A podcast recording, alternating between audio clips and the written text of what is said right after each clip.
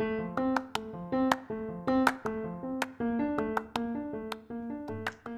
pasado incierto con final abierto. Ni verdad ni mentira. Soy puro cuento.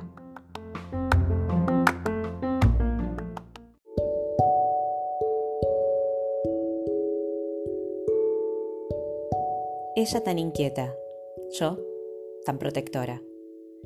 Toma la viroma y hace la distraída. Camina despacito y mientras tanto dibuja unas líneas negras en la pared rosa. Por momentos es imposible controlarla. Todavía recuerdo la tarde en la que una fila de hormigas la delató y puso en evidencia que escondía restos de comida en el fondo del placar. Algunas veces intenta correr pero cae de golpe y da fuerte contra el piso. El corazón me vuela del pecho, pero ella te ríe, se ríe a carcajadas. Desde el suelo estira los brazos y pide ayuda. Habla poco, balbucea. algo le duele, llora.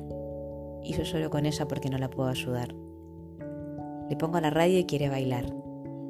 Le molestan los pañales y protesta si la quiero cambiar.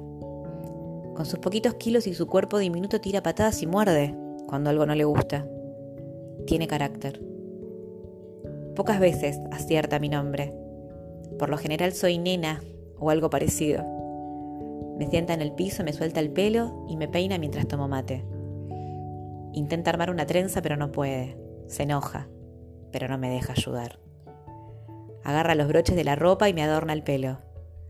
De golpe soy una medusa con plástico de colores en la cabeza. Entonces me toca a mí. Ella se sienta y me mira. Soy yo la que peino y acomodo broches, ruleros y pinzas en su pelo. La siento a la mesa y con nuestro look postmoderno tomamos la sopa. Agarro la cuchara y soplo. Le voy dando sorbitos pequeños. Me llama con la mano, me acaricia la frente y se ríe. Me mira, me busca. Por un momento me reconoce y enseguida la vuelvo a perder. Caminamos despacito a la cama y se duerme. Ella tan niña, yo tan nieta.